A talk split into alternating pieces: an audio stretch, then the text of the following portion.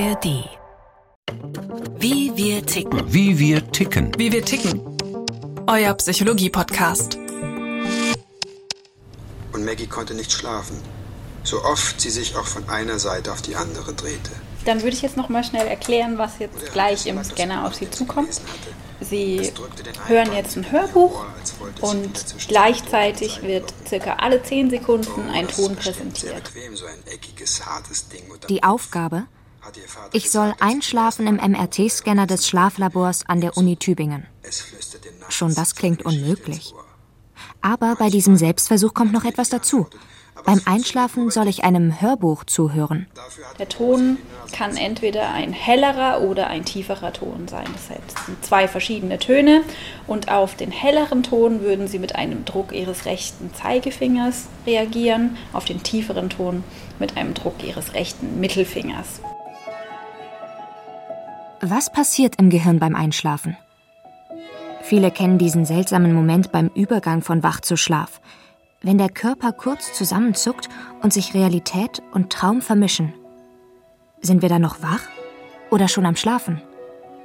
Am Ende des Experiments werde ich mehr darüber wissen, wo unser Denken endet und das Träumen anfängt und warum die neuere Schlafforschung das gar nicht so sehr unterscheidet. Einschlafen und Aufwachen. Denken wir noch oder träumen wir schon? Von Eva Wolfangel. Lange habe man gedacht, beim Schlafen setze das Bewusstsein aus, erklärt die Psychologin Svenja Brot vom Tübinger Universitätsklinikum. Doch neuere Forschung zum sogenannten Schlafbewusstsein zeige, dass alles nicht so einfach ist. Zusammen mit Steffen Geis, Professor für Verhaltensneurobiologie, untersucht sie, was beim Einschlafen geschieht. Die Idee dahinter? Unser Denkapparat hört nachts nicht auf zu arbeiten. Er arbeitet nur anders weiter. Das äußert sich beispielsweise in Form von Träumen. Das Forschungsteam will jetzt genauer wissen, wie dieser Übergang beim Einschlafen geschieht. Arbeitet unser Bewusstsein und wir wissen es nur nicht? Steffen Geis kam darauf, als er selbst Hörbücher zum Einschlafen hörte und sich am nächsten Morgen nicht mehr an alles erinnerte. Das bedeutet, es muss zu einem Zeitpunkt plötzlich das Einspeichern neuer Gedächtnisinhalte aufhören. Und wir haben keine Ahnung, woran das liegt. Wir wissen überhaupt nicht, was im Gehirn plötzlich ausgeschaltet wird, welcher, welcher Mechanismus dahinter stehen kann, ob das bestimmte Hirnregionen sind, die ausgeschaltet werden, ob das vielleicht die globale Hirnaktivität ist. Dafür lassen die Forschenden Versuchspersonen wie mich ein Hörbuch zum Einschlafen hören. Elektroden auf meinem Kopf sollen dabei die Schlafphasen überwachen. Steffen Geis und Svenja Brot können so anhand der Gehirnwellen sehen, ob ich schon schlafe und wie tief. Zumindest nach den bisherigen Definitionen von Schlafphasen. Es gibt die Einschlafphase, auch Stadium 1 genannt, den Leichtschlaf Stadium 2, den Tiefschlaf Stadium 3 sowie den sogenannten REM-Schlaf. REM steht für Rapid Eye Movement, also schnelle Augenbewegungen. In dieser Schlafphase bewegen sich die Augäpfel schnell hin und her. Lange dachte man, dass Menschen nur während des REM-Schlafs träumen, weil diese Phase meist kurz vor dem Aufwachen stattfindet. Aber wir träumen auch in den anderen Schlafphasen, nur erinnern wir uns meist nicht daran. Steffen Geis und Svenja Brot verteilen eine klebrige Paste auf meinem Kopf und kleben Elektroden auf die Kopfhaut. Sie werden sehen, dass ich nach den bisherigen Definitionen schon schlafe, während ich aber noch körperlich auf Signale reagiere. An das Hörbuch werde ich mich dennoch kaum erinnern können. Wieso das so ist, wollen sie anhand der Scannerdaten herausfinden. Die zeigen, wo im Gehirn die Gedächtniseinspeicherung gesteuert wird und welche Region möglicherweise dafür verantwortlich ist, dass ich Erlebnisse erinnere. Und ich werde zeigen, dass ich im Schlaf auf Töne reagieren kann, obwohl ich scheinbar nicht mehr zuhören kann. Das Wichtige ist, glaube ich, dass Einschlafen kein linearer Prozess ist. Das ist kein Kontinuum von Wach zu Schlaf, entlang dessen ich mich bewege innerhalb von x Minuten. Ähm, und es ist auch ganz schwer, einen Einschlafzeitpunkt per se zu definieren. Wir haben unsere Kriterien dafür, die wir im EEG festgelegt haben. Aber was wir eben zum Beispiel in Studien von uns auch sehen, ist, dass die Fähigkeit eben auf Reize zu reagieren noch Minuten nach dem klassisch definierten Einschlafzeitpunkt noch gegeben sein kann. Das klingt unvorstellbar und ein bisschen gruselig. Ich schlafe, befolge aber noch Anweisungen? Also ab in den Scanner. Okay, wir sind soweit. Bei Ihnen auch alles in Ordnung? Ja. Gut. Dann starte ich jetzt den Scanner und Sie können einfach einschlafen, wie es Ihnen passt. Super, danke schön. Okay, dann wünsche ich eine gute Nacht. Was geschieht beim Einschlafen? Nach dieser Nacht in Tübingen werde ich mehr darüber wissen. Auch der junge Neurowissenschaftler Adam Horowitz vom MIT Media Lab in Boston beschäftigt sich mit der Frage. Er hat ein Gerät gebaut, mit dem er Einschlafträume beeinflussen kann. In seinem ersten Experiment haben prompt alle sechs Versuchspersonen von dem Gegenstand geträumt, den er ihnen vorgegeben hat. Gabeln. Das Wort hatte sein Gerät ihnen eingeflüstert, als sie gerade dabei waren, einzuschlafen. Das Konzept basiert auf der Idee, dass die Verarbeitung von sensorischem uh, Input nicht stoppt, wenn wir einschlafen. Das Gehirn verarbeitet diese Eindrücke auch im Schlaf.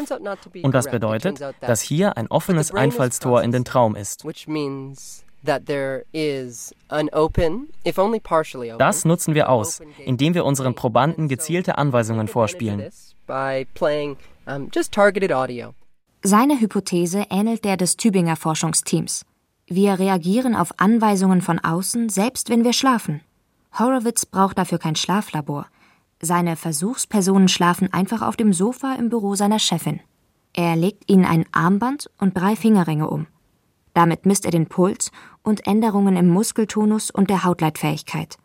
Die Sensoren wiederum sind mit Kabeln und per Bluetooth mit einer App auf einem Smartphone verbunden. Die App berechnet, wann der richtige Moment ist, um Träume einzuflüstern. Wir lassen sie dann entweder 90 Sekunden oder 5 Minuten träumen und wecken sie auf. Sie erzählen dann, meist flüsternd. Dann schlafen sie weiter. Die Leute wissen hinterher oft nicht mehr genau, was sie geträumt haben. Also spielen wir ihnen vor, was sie gesagt haben, und sie sagen erstaunt, oh ja, das habe ich geträumt. Die Daten der Sensoren genügen laut Horowitz, um neun verschiedene Einschlafstadien zu unterscheiden. Das wichtigste für ihn ist das sogenannte Hori-Stadium 3, ein halbklarer Schlafzustand, in dem wir zu träumen beginnen. Der japanische Schlafforscher Tadao Hori hat 1996 eine neunstufige Skala für den Prozess des Einschlafens entworfen. Stadium 3 ist jenes Stadium, in dem Gedanken in Träume übergehen. Man bemerkt es manchmal, wenn man durch ein Zucken im Körper noch einmal aufwacht und sich über die wirren Gedanken und Bilder wundert. Wenn Menschen einschlafen, verringert sich zunächst die Aktivität des Frontalkortex. Sie werden dadurch hochgradig beeinflussbar und sie werden zu flexibleren Denkern. Das ist der Grund, weshalb Thomas Edison oder Salvador Dali beispielsweise das Stadium des Einschlafens so sehr schätzten, weil die kognitive Kontrolle nachlässt und die Kreativität dadurch zunimmt. Das berichten auch seine Versuchspersonen, sagt Adam Horowitz. In einer zweiten Studie ließ der Neurowissenschaftler insgesamt 50 Probandinnen und Probanden von Bäumen träumen. Dafür flüsterte ihnen seine App in der entsprechenden Einschlafphase das Stichwort Baum ein. Nach einiger Zeit weckte er sie und bat sie, ihre Träume zu erzählen. Hinterher zeigte sich in einem Kreativtest, die Versuchspersonen, die das Wort Baum eingeflüstert bekommen hatten, waren in der Tat kreativer als Kontrollgruppen. Für Horowitz ein Zeichen, dass während des Einschlafens Dinge geschehen, die wir nutzen könnten. So, jetzt hat sie schon mehrere Tastendrücke verpasst. Und das EEG sieht jetzt auch schon deutlicher nach Schlaf aus. Also ähm, sie ist noch nicht fest eingeschlafen, aber ich würde sagen, dass sie schon nah am Schlaf dran ist würde ich sagen, sieht man die ersten Vertex-Zacke hier. Ähm, das ist ein Zeichen von Schlafstadium 1, also dem ersten leichten Einschlafstadium. Ist Wachsein und Schlafen gar nicht so genau zu trennen? Wann genau fängt Schlafen an? Das beschäftigt auch das Forschungsteam in Tübingen, während ich im Scanner liege. Das Hörbuch läuft auf meinem Kopfhörer. Laut EEG soll ich nun schlafen, aber was heißt das für meine Aufnahmefähigkeit? Jetzt hatten wir auch schon den ersten K-Komplex hier gesehen. Das ist eigentlich ein klares Zeichen von Schlafstadium 2. noch kein Tiefschlaf, aber auf jeden Fall schon ein klares Zeichen von Schlaf.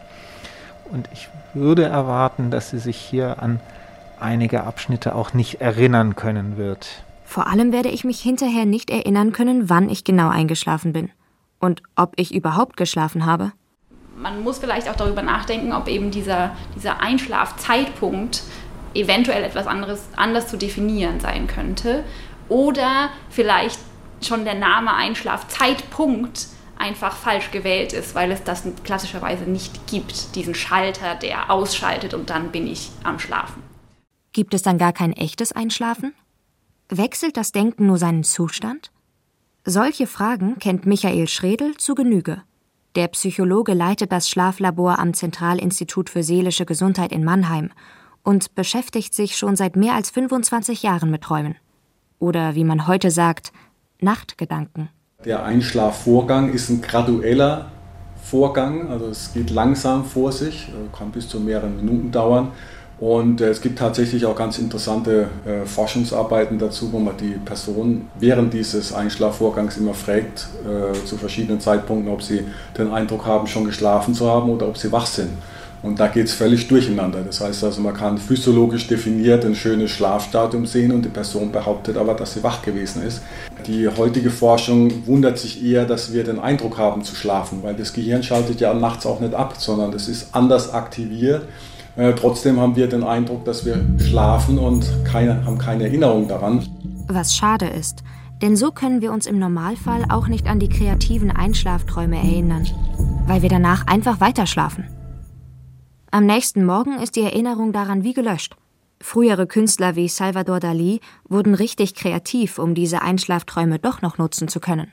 Die hatten noch eine altmodische Technik, um ihre Einschlafträume zu merken. Das heißt, sie saßen auf dem Stuhl, hatten die Hand runterhängen, eine Kugel in der Hand und da unter ein Blech oder etwas ähnliches.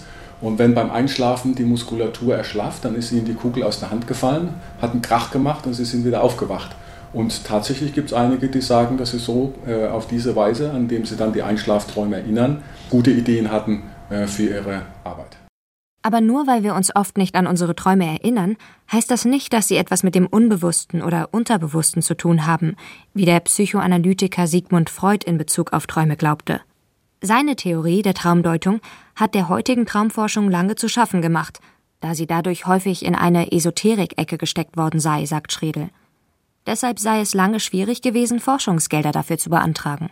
Und es ist jetzt erst so, na, man kann sagen, in den 70er Jahren mit der Bewusstseinsforschung wieder mehr in den Vordergrund gerückt, dass eben Träume nichts Unbewusstes sind, sondern Träume ist eine spezielle Form des Bewusstseinszustandes. Und das hat die, For die Forschung in diesem Bereich stark beflügelt und wieder ganz andere Richtung gegeben als jetzt die Vorstellung, dass in irgendwelche unbewussten Vorgänge am, am Werk kämen.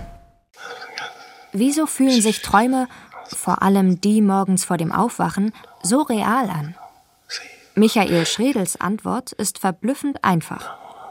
Weil die gleichen Hirnregionen beteiligt sind. Die neurophysiologischen Befunde sprechen dafür, dass es bewusste Vorgänge sind, weil im Traum, also während des Träumens, ähnliche Gehirnareale aktiv sind, die man auch im Wachzustand für diese Aktivitäten braucht. Das heißt, wenn man im Traum hört oder spricht, dann ist wahrscheinlich auch das Sprachzentrum aktiv.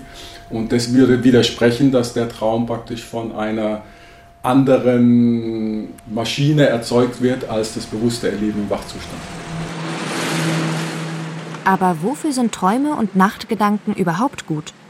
Vielleicht helfen sie uns, gelerntes und auch wichtige Eindrücke vom Tag besser zu speichern. Dafür soll laut aktueller Schlafforschung vor allem der Tiefschlaf hilfreich sein.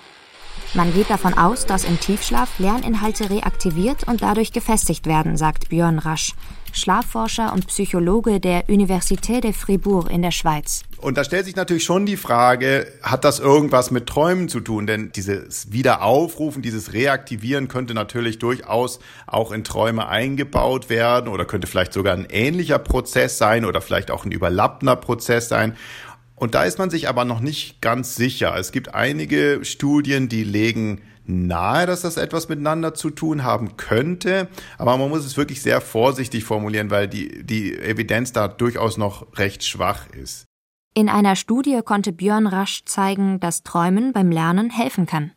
Jene Versuchspersonen, die von der Lernaufgabe träumten, erinnern sich etwas besser als jene, die nicht davon träumten.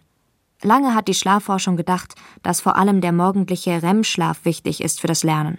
Aus dem gleichen Grund, aus dem man lange dachte, Träume würden nur morgens stattfinden. Weil es nur aus dieser Zeit Traumberichte gab. Mit der zunehmenden Erkenntnis, dass wir die ganze Nacht denken, hat sich auch das geändert. Björn Rasch sagt, dass der Tiefschlaf wichtig ist, um Faktenwissen zu festigen, während der REM-Schlaf einen anderen Schwerpunkt hat. Mittlerweile geht man eigentlich davon, dass eigentlich hauptsächlich emotionale Vorgänge, vielleicht auch emotionale Gedächtnisprozesse vor allem mit dem REM-Schlaf zu tun haben könnten. Oder auch Prozesse, die eher Neues miteinander verknüpfen, also kreative Prozesse. Und in diesem Rahmen können uns Träume auch etwas über uns selbst erzählen. Nur eben nichts Unterbewusstes, wie Freud dachte. Einschlafträume, ebenso wie morgendliche REM-Träume, rücken manchmal Dinge in ein anderes Licht, die uns ohnehin beschäftigen, betont Traumforscher Michael Schredel. Freud hat ja die Traumdeutung als Teil einer Gesprächskur, also Psychotherapie gesehen. Äh, und die Idee ist natürlich, dass wenn eine Person Probleme mit sich und der Welt hat, äh, dass das Sprechen über Träume als eine Technik äh, der Person hilft, mit diesem Problem besser zurechtzukommen und besser zu verstehen und in der Zukunft was anderes zu machen, um eben weniger Probleme zu haben. Und da ist die Arbeit mit Träumen eine sehr, sehr gute Technik. Und auch Björn Rasch sieht nichts Falsches darin, sich mit seinen Träumen zu beschäftigen. Letztendlich haben Träume immer was mit uns zu tun. Das heißt, sie basieren ja auf unseren Erfahrungen, sie basieren auf unseren Gedanken, auf unseren Zielen, auf unseren Wünschen. Ob das dann quasi immer relevant sein muss für mein Leben, davon würde ich wirklich abraten, äh, sondern die Empfehlung wäre da eher, wie in einem Museum, wenn ich da auf ein abstraktes Bild schaue und es spricht mich an, dann kann ich damit was machen. Und wenn ich denke, oh Gott, was ist das denn für ein Quatsch, dann sollte ich es wahrscheinlich wirklich vergessen. Das ist allerdings nicht immer einfach, weil sich Träume manchmal verblüffend echt anfühlen. Wer morgens vom Wecker aus einem Albtraum gerissen wird, kennt das. Das unangenehme Gefühl aus dem Traum kann einen den ganzen Tag verfolgen. Vielleicht hat es also auch eine schützende Funktion, dass wir Träume oft nicht erinnern. Noch rätseln Forscherinnen und Forscher, wieso wir Träume so schnell vergessen. Sogar die morgendlichen Aufwachträume, die wir in einem Zustand träumen, in dem das Gehirn fast wach ist. Das ist ein Problem der Traumforschung. Sie ist abhängig von subjektiven und lückenhaften Berichten der Träumenden. Die Tübinger Schlafforscherin Svenja Brot beobachtet einen interessanten Verlauf beim Aufwachen. Man kann natürlich davon ausgehen, dass man sagt, das Aufwachen ist quasi das reverse Einschlafen sozusagen. Also es gibt wieder einen Übergang von dieser Schlafphase in den Wachzustand. Interessanterweise ist es dann aber so, dass wenn ich die Leute aufwecke und sie dann frage, was ging dir gerade durch den Kopf, können ganz viele Leute ihren Traum, den sie kurz davor hatten, berichten. Was dann aber auch häufig passiert, ist, dass zwei Minuten später die Erinnerung weg ist. Auch ich zweifle an meiner Erinnerung, als mich Svenja Brot und Steffen Geis wieder im Scanner aufwecken. Wir haben den Eindruck, dass sie äh, an einigen Stellen äh, geschlafen haben, sind so bis ins Stadium, Schlafstadium 2 gekommen. Die meiste Zeit waren sie in diesem Übergangsstadium, äh, dem sogenannten Schlafstadium 1, was so zwischen Wach und Schlaf liegt. An einigen Stellen haben sie dann auch nicht mehr auf den Ton reagiert. Und was uns jetzt natürlich interessiert ist, wie viel von dem Hörbuch haben Sie sich noch, können, an was können Sie sich noch erinnern? Das ist das Verblüffende. Später spielt mir Steffen Geis einige Ausschnitte vor und hier und da erinnere ich mich dunkel. Manche Ausschnitte hingegen kommen mir völlig fremd vor, nie gehört. Aber ich habe sie gehört und war dabei offenbar wach genug, um verschiedene Knöpfe zu drücken. Wie kann das sein? Offenbar verarbeitet mein Gehirn Informationen von außen, auch während ich schlafe. Und mein Körper führt entsprechende Anweisungen aus. Paying attention to your mind, your body and your surroundings. Aber wir können sogar im Schlaf kommunizieren. Mit solchen Sätzen bereitet Karen Conkerly die Versuchspersonen am Cognitive Neuroscience Lab auf ein Experiment vor. Sie sollen zunächst lernen, luzid zu träumen, um dann aus dem Traum heraus mit den Forschenden zu kommunizieren. Luzides Träumen oder auch Klarträumen heißt, dass sich die Träumenden bewusst werden, dass sie träumen und den Traum schließlich bewusst beeinflussen können. Die Schlafforschung hofft dadurch noch bessere Einblicke in Träume zu bekommen. Denn eines ihrer grundlegenden Probleme besteht darin, dass sie auf die Traumerzählungen angewiesen ist. Aber die sind ungenau und subjektiv. Oft vergessen Versuchspersonen Träume schnell. A lucid dream is a dream in which you're aware of the fact that you're dreaming while you're still asleep. Das Training beträgt lediglich 30 Minuten direkt vor dem Einschlafen im Labor. Die Probandinnen und Probanden kommen zur zweiten Nachthälfte und Karen Conkley spielt ihnen einen Ton vor, der sie daran erinnern soll, einen sogenannten Realitätscheck zu machen. Ist irgendetwas anders als im Wachzustand? Ken Poller, Schlafforscher an der Northwestern University, will anschließend mit den Versuchspersonen im Schlaf kommunizieren. and you're basically taught in Karen's instructions that when you hear that violin sound or that beeping sound, in Karens Anleitung wird ihnen im Grunde beigebracht, ihre Situation zu überprüfen. Denke über deine aktuelle Erfahrung nach. Entscheide, ob du dich in einem Traum befindest oder ob du wach bist. So wird es zur Gewohnheit. Man könnte es als achtsames Nachdenken über den gegenwärtigen Moment bezeichnen. Andere Leute nennen es einen Realitätscheck, bei dem man überprüft, ob man wach ist oder schläft. Wenn die Versuchspersonen dann einen luziden Traum haben, stellt Poller ihnen Fragen, zum Beispiel Matheaufgaben. Was ist 8 minus 2? Die Antwort kommt mit Augenbewegungen. Denn im REM-Schlaf ist der Körper blockiert, wir können uns nicht bewegen. In der Tat konnte Poller zeigen, dass wir im Schlaf nicht nur Dinge verarbeiten und darauf körperlich reagieren können, wie ich das im Tübinger MRT-Scanner erfahre, sondern dass man mit Träumenden auch kommunizieren kann. Seine Versuchspersonen beantworteten die Matheaufgaben signifikant häufig richtig. Das eröffnet ganz neue Möglichkeiten für die Traumforschung, findet er. Schließlich können wir auf diese Weise jede Ja- oder Nein-Frage beantworten. Und dann können wir fragen, was passiert im Gehirn? Und wiederum die größere Frage stellen, wovon handeln Träume? Warum träumen wir? Und wie beeinflusst es unser reales Leben, unsere kognitiven Fähigkeiten, unsere Problemlösungsfähigkeiten, unsere Fähigkeit, mit neuen Situationen umzugehen? Manche Forscher sagen, dass wir im Traum für reale Situationen üben und dann im echten Leben flexibler reagieren können. Ich weiß nicht, ob das stimmt, aber diese Dinge könnten wir besser erforschen, wenn wir uns nicht auf die lückenhaften Traumerzählungen der Leute verlassen müssen, wenn sie wieder wach sind. Diese Recherche hat meine Idee von Wachsein und Träumen mehrmals auf den Kopf gestellt. Wir können unsere Träume beeinflussen. Wir können im Traum kommunizieren. Und ich habe offiziell geschlafen. Das EEG hat es verraten und gleichzeitig habe ich doch recht komplexe Anweisungen befolgt. Muss die Forschung also ihre Theorien von den Schlafstadien über den Haufen werfen? Vielleicht sogar die ganze Unterscheidung zwischen Wachsein und Schlaf? Neurowissenschaftler Adam Horowitz vom MIT in Boston. Ich denke, die meisten aktuellen Erkenntnisse zeigen keine deutlichen Grenzen oder eindeutig voneinander abgrenzbare Kategorien, die es uns erlauben zu sagen, das ist ein Gedanke und das ist ein Traum.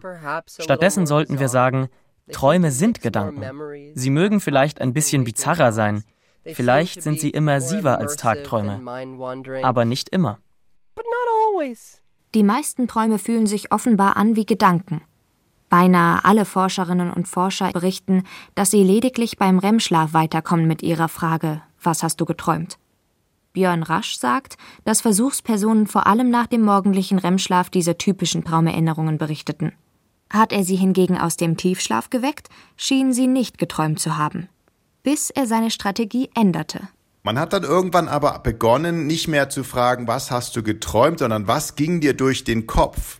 Da hat man dann erstaunlicherweise festgestellt, dass auch wenn man sie aus ganz anderen Schlafstadien weckt, dass die Leute da viel mehr berichten als mit der anderen Frage. Also sozusagen dieses Konzept eines Traums, was die Menschen selber haben, das verhindert quasi einfach zu sagen, was ich gerade als Gedanke im Kopf habe. Und man stellt dann fest, dass ganz oder fast aus allen Schlafstadien, wo wir die Leute wecken, äh, eigentlich immer Träume berichtet werden, aber es können eben manchmal auch einfache Gedanken sein. Und das zeigt eigentlich, dass unser Gehirn quasi auch generell mental aktiv ist, Gedanken produziert, aber eben auch bildhafte Vorstellungen produziert und das auch sehr wahrscheinlich unabhängig von der Schlafphase. Und eigentlich auch unabhängig davon, ob wir wach sind oder schlafen, betont Schlafforscher Michael Schredel. Denn auch die sogenannte Realität wird ein Stück weit von unserem Gehirn produziert. Träumen wird von einigen Forschern mit dem Begriff virtuelle Realität verglichen. Aber man muss sich ganz klar sein, dass auch im Wachzustand die Lichtreize, die wir über die Augen aufnehmen und andere Reize von dem Gehirn kreativ zu einer subjektiven Erfahrungswelt zusammengebaut werden. Und das ist kein Spezifikum für Träume, sondern es passiert im Wachzustand auch. Adam Horowitz macht das Hoffnung. Man könnte Träume auf eine Art verändern, dass sie uns gut tun. Wenn erst einmal der Zusammenhang zwischen Träumen und unserem wachen Leben geklärt ist, wenn wir dank der Befragung von Träumenden während ihres Traums wirklich wissen, was sie träumen, so seine Idee, dann könnten wir anfangen, das alles zu optimieren. Horowitz ist überzeugt, dass die Traumforschung unsere Idee von uns selbst verändern wird. That in the coming years we're going to figure out ich denke, wir werden in den kommenden Jahren herausfinden, dass wir viel weniger logisch und rational sind, als wir denken und wollen. Und dass Tagträume einen riesigen Teil unserer Kognition belegen. Und dass diese Tagträume viel absurder sind, als wir denken. Wir werden herausfinden, dass wir tags mehr träumen, als wir denken. Und dass wir nachts mehr denken, als wir träumen. Jetzt können Sie die EEG-Kappe auch wieder abnehmen. Die Nacht im Scanner ist vorbei. Mein Selbstversuch im Tübinger Schlaflabor und die Gespräche haben gezeigt, Denken und Träumen sind sich ähnlicher als vermutet. Die neuen Erkenntnisse der Schlafforschung über Einschlafen und Aufwachen bringen auch unsere bisherigen Vorstellungen von der wachen Realität tagsüber durcheinander. Wenn die Traumforschung unsere Träume nun Nachtgedanken nennt, dann nicht nur um aus der Esoterik-Ecke herauszukommen, sondern zu Recht. Vielleicht unterscheidet die Wissenschaft eines Tages überhaupt nicht mehr zwischen Schlafen und Wachsein. Eines ist jedenfalls deutlich. Eine klare Grenze gibt es nicht. Das war Wie wir ticken für diese Woche. Neue Folgen gibt es jeden Mittwoch in der ARD Audiothek. Bis dahin hier noch ein Podcast-Tipp für euch. Geschichten zum Weitererzählen und Recherchen, die bewegen.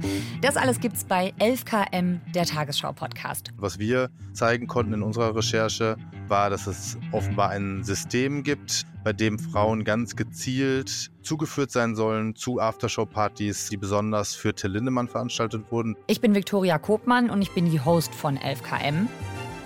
11 km, das steht für 11 Kilometer. So weit ist es nämlich bis zum tiefsten messbaren Punkt der Erde. Und so tief wollen wir auch mit unseren Geschichten gehen. Wir tauchen zusammen ab mit den Journalistinnen und Journalisten der ARD in ein Thema in aller Tiefe. Und Ihr geht mit auf verdeckte Ermittlungen oder ihr seid dabei, wenn meine Kolleginnen und Kollegen endlich das zentrale Puzzleteil in einer Recherche finden. Diese Gegend ist bekannt dafür, dass dort sehr viele Mitarbeiter der US-Geheimdienste, CIA und so leben oder NSA. Da wohnte eben auch dieser Van van Diepen. Und dann haben wir uns da unterhalten. Und, und dann saß ihr bei dem im Wohnzimmer, ganz privat bei ihm? Genau, wir saßen bei Ach, dem im Wohnzimmer. Okay. Also es war erstaunlich. 11KM, der Tagesschau-Podcast gibt's von Montag bis Freitag. Zu Hause sind wir in der ARD Audiothek und ihr findet uns auch überall, wo es Podcasts gibt. Wir hören uns. Ciao!